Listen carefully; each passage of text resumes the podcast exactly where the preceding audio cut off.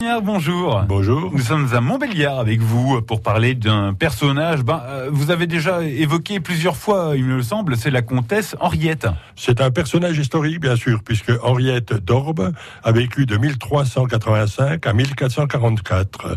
C'était la petite fille d'Étienne de Montfaucon, comte de Montbéliard, et elle avait épousé Eberhard IV de Wurtemberg en 1407. C'est donc lui qui est devenu le premier prince wurtembourgeois à être euh, comte de, Montbéliard. À la mort de son mari, du comte Eberhard, en 1415, Henriette a continué à gouverner euh, toutes les possessions de son mari, mais ses deux fils l'ont privé de pouvoir euh, au Wurtemberg et elle est revenue à Montbéliard, où elle a gouverné seule. C'est elle qu'on appelait, il me semble, hein, la bonne comtesse. Effectivement, euh, mais Henriette avait aussi la main ferme.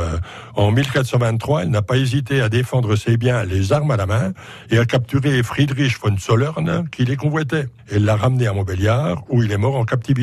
Ceci étant, elle a surtout laissé le souvenir de son bon cœur en supprimant par exemple la main morte sur ses terres en 1423. C'est quoi la main morte?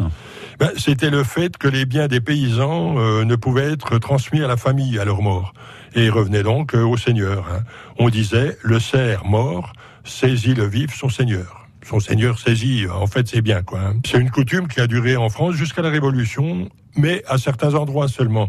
Alors, ça crée parfois des, disparités. Je me souviens, par exemple, qu'à Trémoin, euh, dans le village, il y avait deux, deux seigneurs qui avaient la possession du village, et d'un côté, il y avait des serfs, euh, des paysans qui étaient mortables, et de l'autre qui ne l'étaient plus. Ah ouais, sympa. On revient quelques instants à la bonne Henriette. Oui, alors elle, a effectivement laissé le souvenir d'une souveraine juste et généreuse, à tel point qu'on dit que c'est elle qui a inspiré la légende de Tantari, la bonne fée du pays de Montbéliard, ou bien celle de la chèvre des marais.